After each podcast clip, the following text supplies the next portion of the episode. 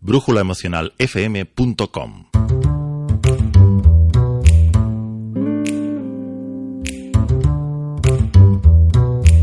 Brújulas emocionales con Virginia Villarroya. Charlas para ser un poco más felices. Susana Frouchman, periodista y escritora, autora junto a Eugenia Tusquets de La pasión de ser mujer. Editorial Circe, Grupo Océano.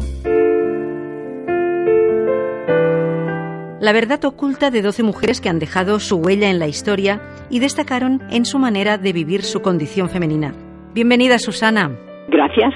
Ha pasado solamente un poco más de un año y aquí estamos otra vez.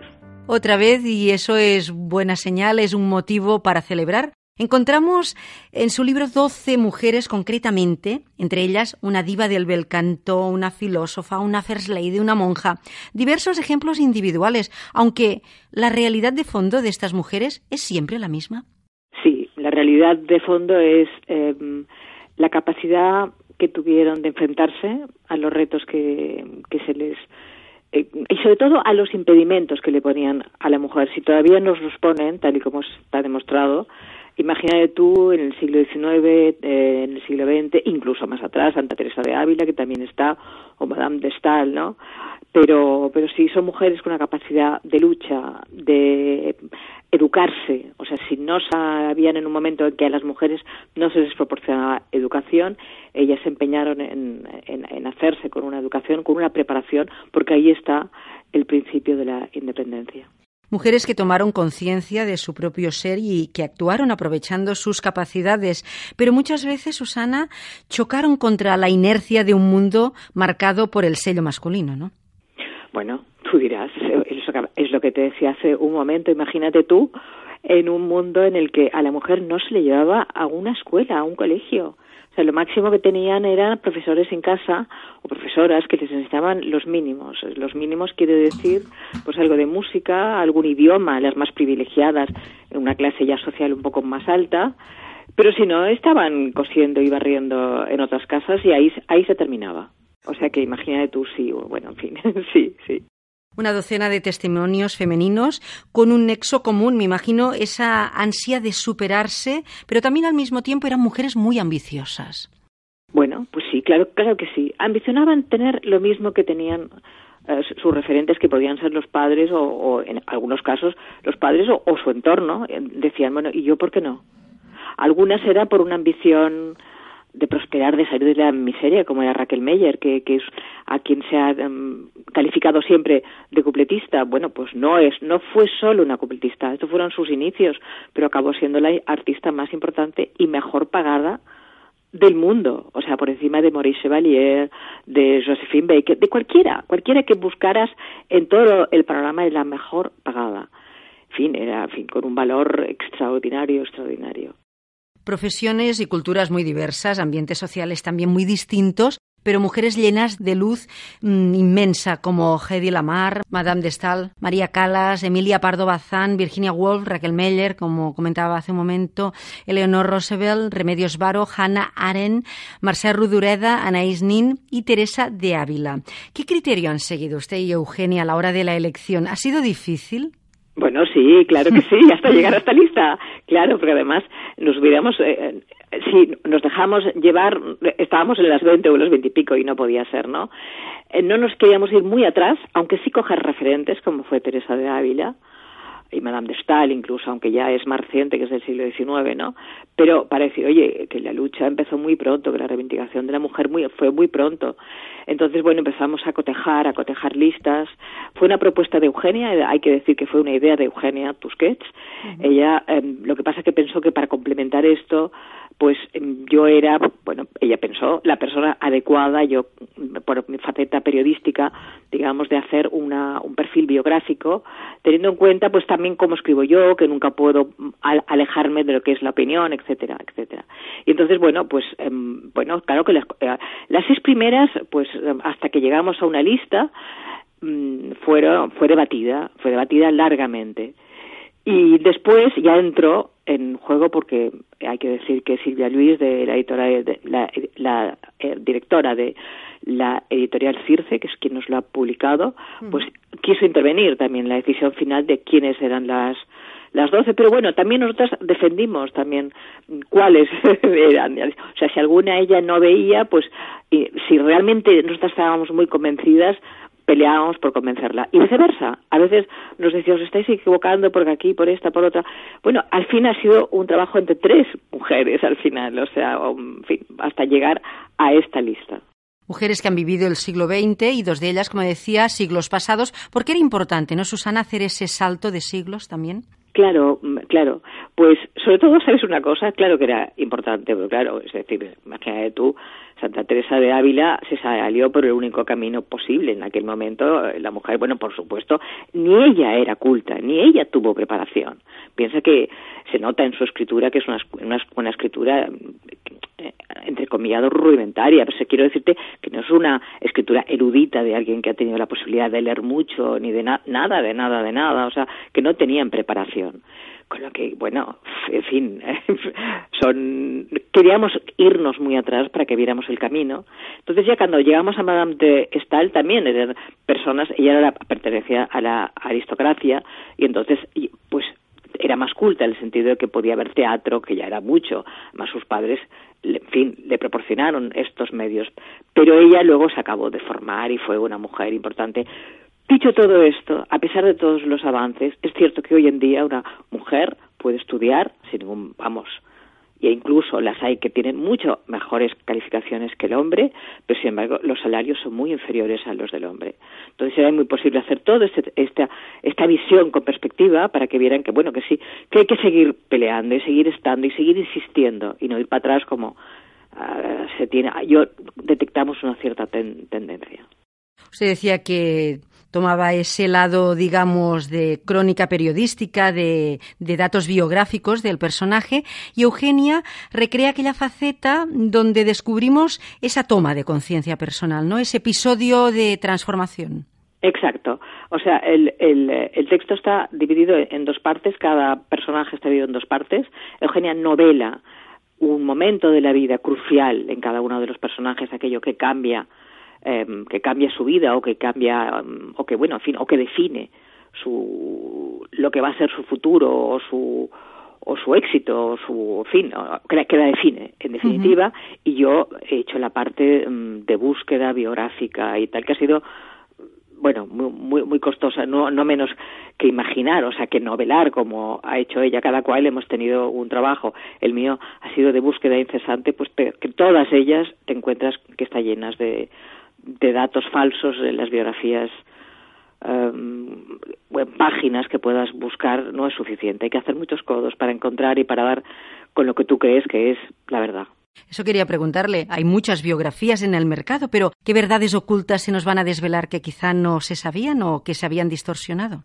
Bueno, te voy a decir dos cosas. Primero, no todas son conocidas. O también ha habido una voluntad, como es el caso de la pintora Remedios Varos, Remedios Varo, que nació en inglés, o sea que en Gerona, en Girona, y después hizo, bueno, por su padre era ingeniero y lo trasladaron a Madrid, donde estudió Bellas Artes en la, eh, en la, Academia de San Fernando, en la, en la Academia de Bellas Artes de San Fernando, y que era de la, vamos, había dos mujeres, Maruja Mayo y ella y he de decirte que mm, tú crees que aquí conocen mucho. El otro día vi en un diario finalmente una doble página sobre Remedios Varos, porque Suriuela ha sacado un libro sobre la obra de Remedios Varos finalmente, pero es uno de los grandes referentes de la pintura a nivel internacional. Los grandes coleccionistas suspiran por una obra de, de ella. Y en México, a donde se fue por motivos, o sea, cuando se exilió por la guerra, de, primero se exilió por la guerra civil en España, después por la guerra mundial porque estaba en París, acabaron en México y ahí se quedó y ahí finalmente fue reconocida como la gran pintora que es, es una pintora impresionante, impresionante. O sea que no solamente, que no solamente descubrimos facetas nuevas, sino, o por ejemplo Hedy Lamar, que bueno, si te preguntas por Hedy Lamar, a la gente te dirá, ah, es una actriz guapísima, guapísima, es aquella, sí, sí, es aquella, es guapísima, pero además era una, una científica de primera línea. Y a ella le vamos a deber que tenemos wifi. Claro, me puedes decir, lo hubiera descubierto otro. Bueno, sí, quizás sí, pero el principio del wifi, que fue el espectro expandido, que fue lo que ella inventó, pues mm, proviene de, de ella. de ella. De las demás, o sea, de otras, bueno, en fin. Entonces, de las demás, de otras más conocidas, si tú quieres, pues, mm, pues mira, no he parado hasta dar mm, había cosas que no me casaban en muchas biografías, pues no he parado hasta dar con aquello que yo creía que podía eh, eh, hacer que se entendiera mejor el por qué había actuado de una determinada manera o por o incluso los claroscuros de la persona, porque hay que explicar solamente los claros. Todos tenemos claros y oscuros, entonces yo he hecho un gran esfuerzo, digamos, y un gran esfuerzo de alejarme del personaje para poder explicarlo bien. Pero al mismo tiempo, cuando terminaba, era absolutamente aquel personaje. ¿eh? O sea, yo me lo he pasado muy, muy bien, justamente buscando, dando la vuelta, mirando una y otra vez, una y otra vez, una y otra vez. Y al final yo creo que sí, que hay claves del personaje. Yo creo que en, en esta pequeña biografía, pues claro, no es una biografía de 500 páginas, sino que de 20, 30 páginas, te puedes encontrar y puedes hacerte una muy buena idea histórica de, de lo que fue y lo que representó. Yo he descubierto al leerlo que han penetrado sin pudor en esos personajes y que las han humanizado más que nunca, ¿no?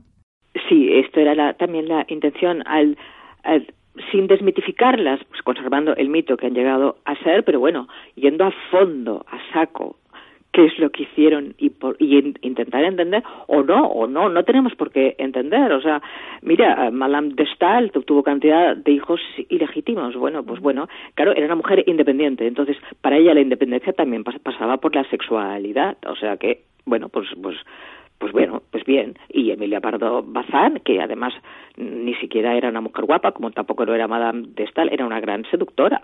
Y no solamente fue amante de Benito Pérez Galdós, sino que además pues, en fin, si encontraba algún hombre guapo que encontró, en fin, sin ningún problema. Eran mujeres muy independientes y entendían la vida como tal y nosotros hemos entrado a fondo en, en, que la mujer en la independencia también pasa por ahí. Hablamos de un momento, además, en que no existían anticonceptivos y todo eso, por eso Madame de tuvo tres hijos ilegítimos. Veo que se ha metido en la piel de las protagonistas y esté de acuerdo o no, por sus palabras, deduzco que las, las ha entendido o ha intentado entenderlas. ¿Qué mujeres o mujer le ha impactado personalmente? hablo mucho de Stahl porque ha sido la que más me ha impresionado. Sí, sí, sí, la encuentro. O sea, es decir, además de todo lo que te estoy diciendo, eh, bueno, es, su madre acabó por no dirigirle la palabra, además era su, su única hija eran un matrimonio eh, de Suiza, suizo, pero que se instalaron en París. El, eh, o sea, el padre fue primer ministro, eh, ministro de finanzas, en, perdona, en París, en, o sea, el gobierno francés.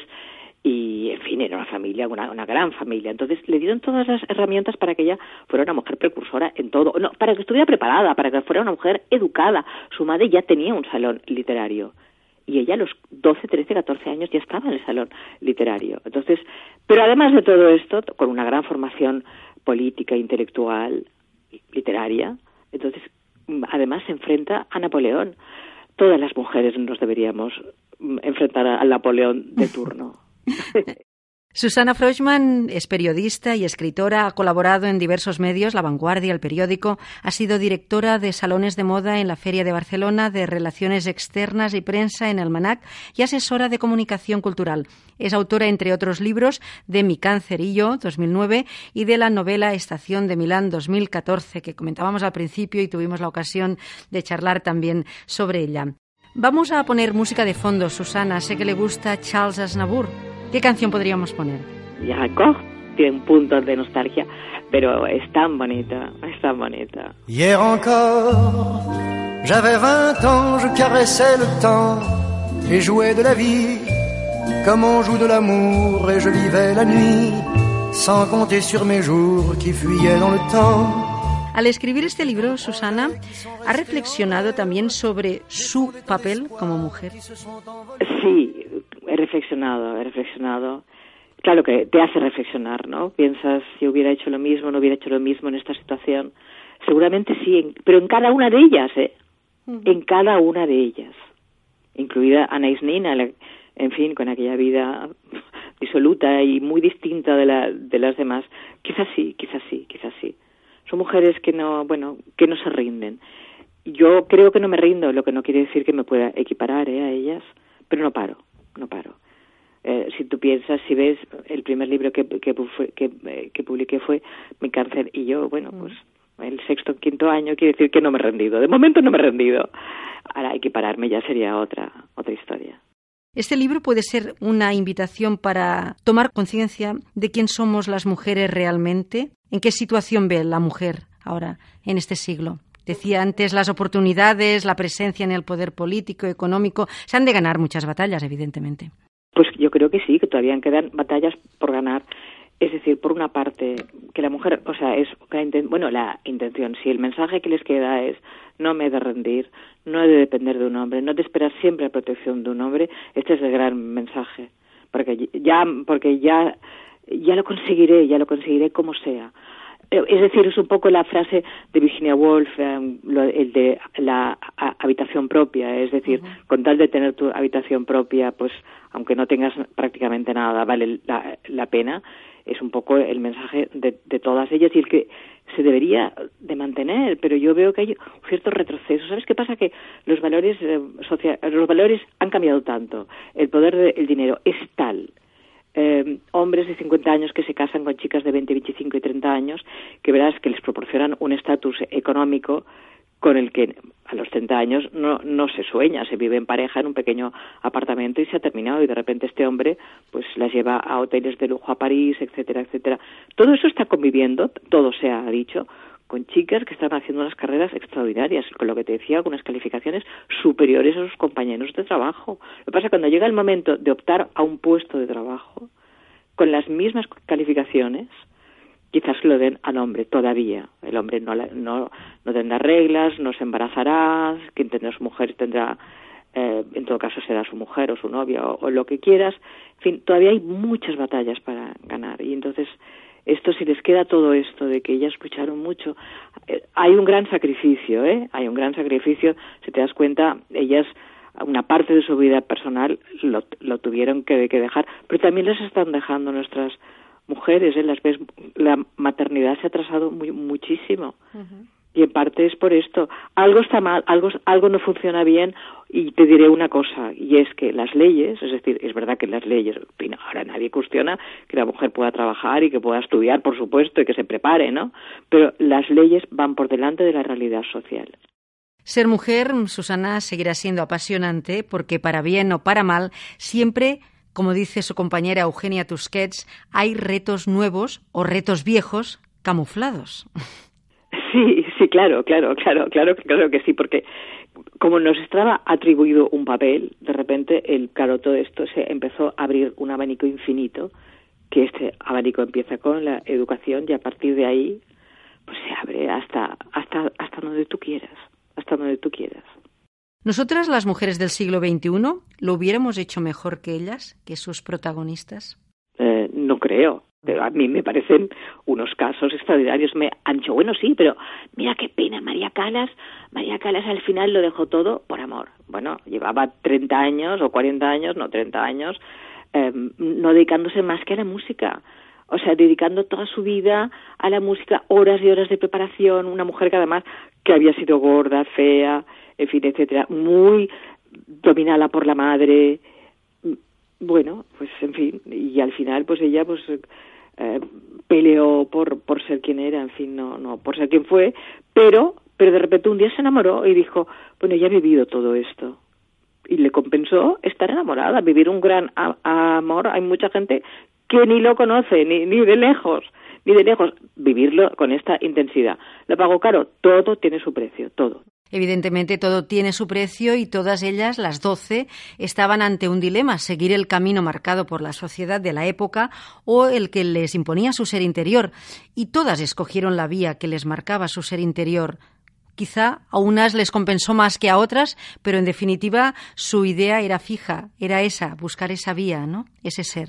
Sin duda, sin duda, las, o sea, todas, incluida Santa Teresa de Ávila, en fin, tenían una, una meta, una, una vía marcada y bueno, y dejaron, se dejaron la piel por, por conseguirlo. Todas, todas, sin, sin ninguna duda. Emilia Pardo Bazán, eh, Hannah Arendt, Hannah Arendt, que quiso entender, quiso entender yéndose a, a un juicio contra un criminal nazi, quiso entenderlo.